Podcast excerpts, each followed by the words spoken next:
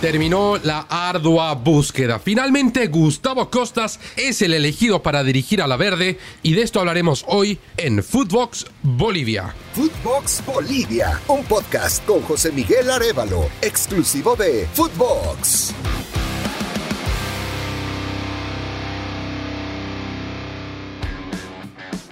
Los saluda José Miguel Arevalo.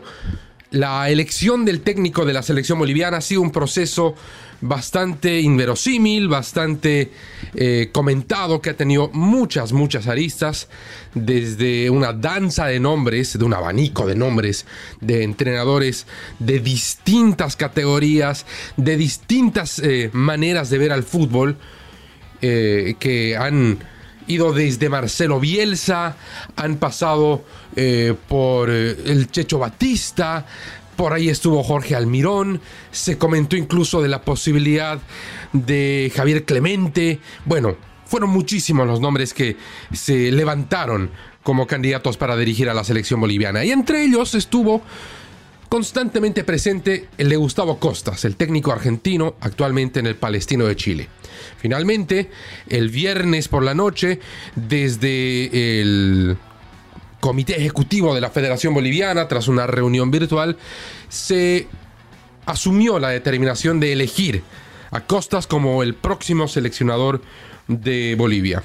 Y así, el presidente de la Federación Boliviana de Fútbol, Fernando Costa, explicaba esta decisión y daba algunos detalles de lo que va a implicar el trabajo del profesional argentino. Ojo, a partir del mes de noviembre.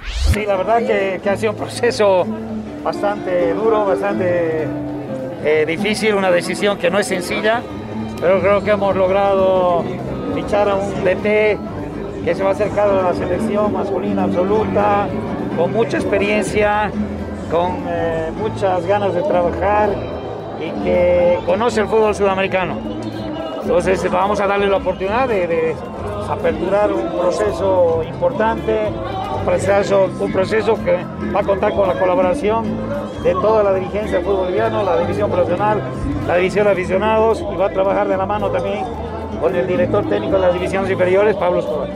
Y es que el inicio de la tarea de Gustavo Costas al frente de la selección boliviana, ha sido un tema que se ha discutido bastante.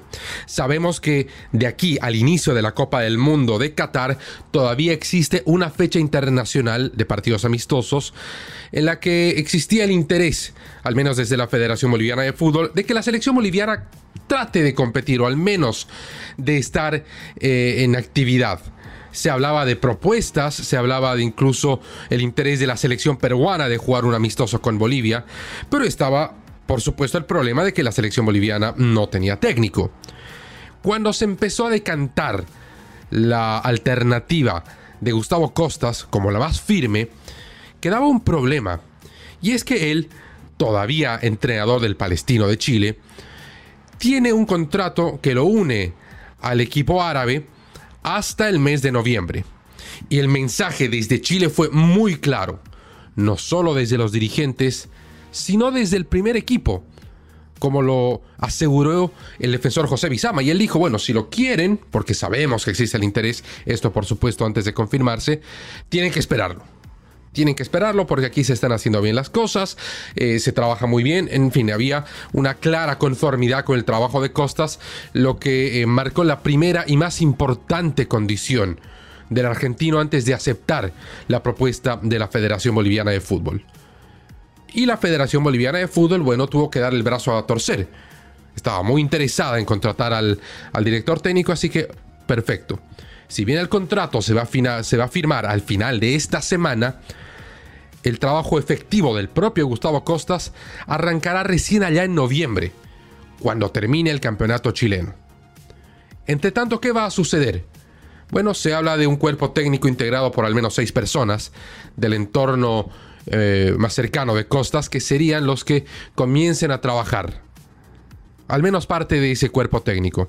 Se busca un trabajo coordinado con el entrenador de la selección sub-20, Pablo Escobar, y que eh, en base a esto se empieza a planificar lo que va a ser el siguiente proceso eliminatorio.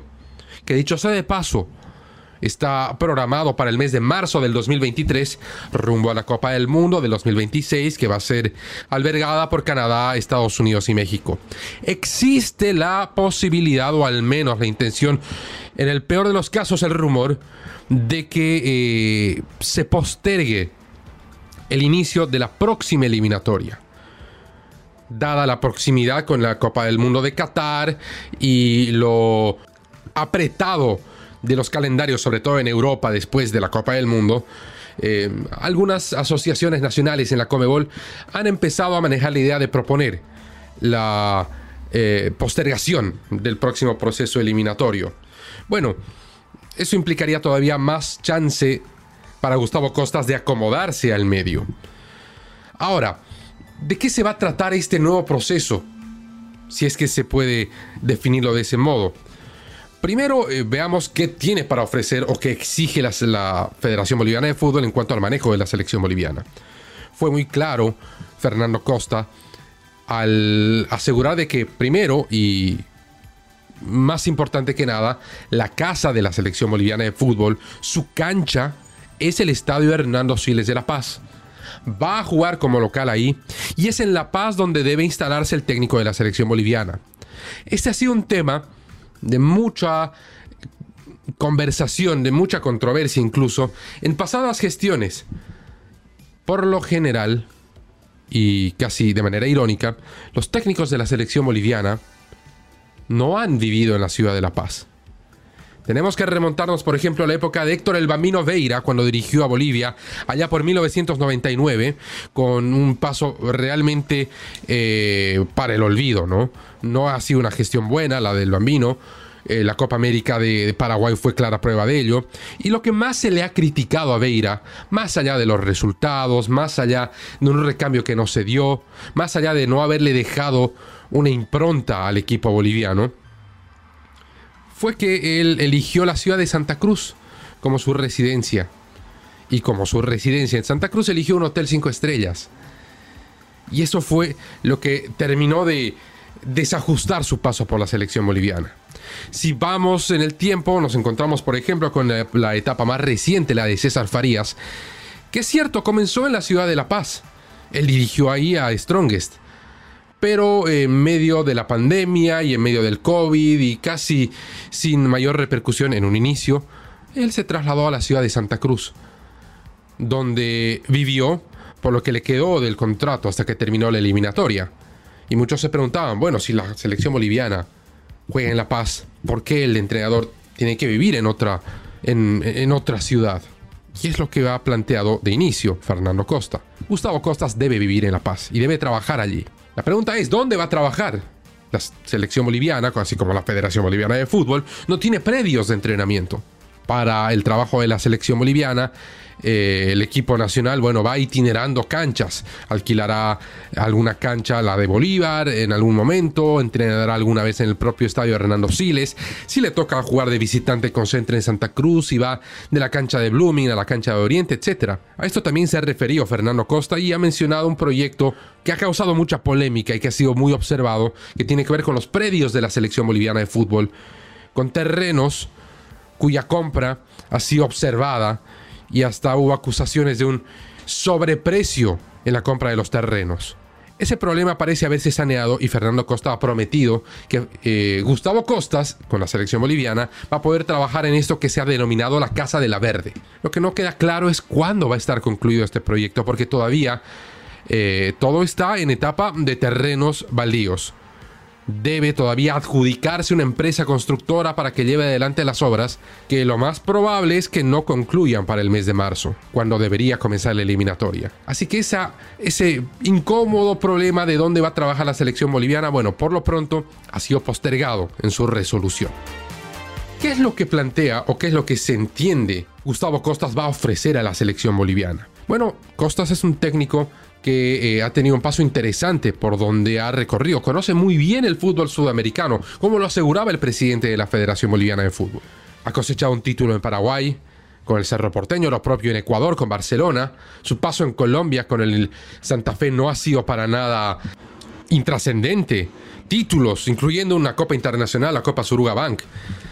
Y si analizamos este aspecto del perfil de Gustavo Costas, bueno, termina siendo casi hasta decisivo en su designación. Uno piensa, con eh, logros en Paraguay, en Ecuador, en Colombia y actualmente trabajando en Chile con muy buenas referencias, nos lleva a pensar de que conoce el fútbol de estos países desde el interior y son, en alguna manera u otra, rivales directos de la selección boliviana en un proceso eliminatorio, particularmente si hablamos de Paraguay, o si hablamos de Chile o Ecuador. Si nos refiriéramos a un técnico que está dirigiendo en Brasil, en Argentina o hasta quizás en Uruguay, bueno, entenderíamos que son selecciones a las que difícilmente Bolivia les va a quitar un cupo a una clasificación. Eso ha jugado muy a favor de Gustavo Costas. El conocimiento interno de rivales directos o el fútbol que se juega en países que son rivales directos de Bolivia. Ahora, sobre las referencias de cómo ve el fútbol Gustavo Costas, sabemos que es un técnico que hace mucho énfasis en el esfuerzo, en el sacrificio, en que al jugador no le debe sobrar nada al final del partido. Ok, son aspectos que son quizás más eh, relativos, difíciles de medir.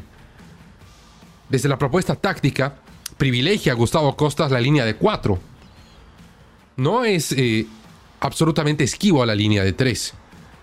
Pero con cuatro hombres en el fondo y con generalmente dos hombres en el ataque, es que eh, se ha caracterizado en los equipos en los que ha logrado más cosas. Aquí ya podemos anticipar más o menos cómo se puede ir conformando la próxima selección boliviana. Y si vamos al anterior proceso, al de César Farías, Muchos apuntan a que su insistencia o su percepción de que la línea de 3 le iba a funcionar mejor a Bolivia que una línea de 4, consideran muchos, y entre los que me incluyo, que ahí estuvo el punto flaco de Farías con la selección boliviana. De al no poder armar una defensa sólida, se ha llevado derrotas impensadas en momentos clave que terminaron de sacar de carrera a la selección boliviana.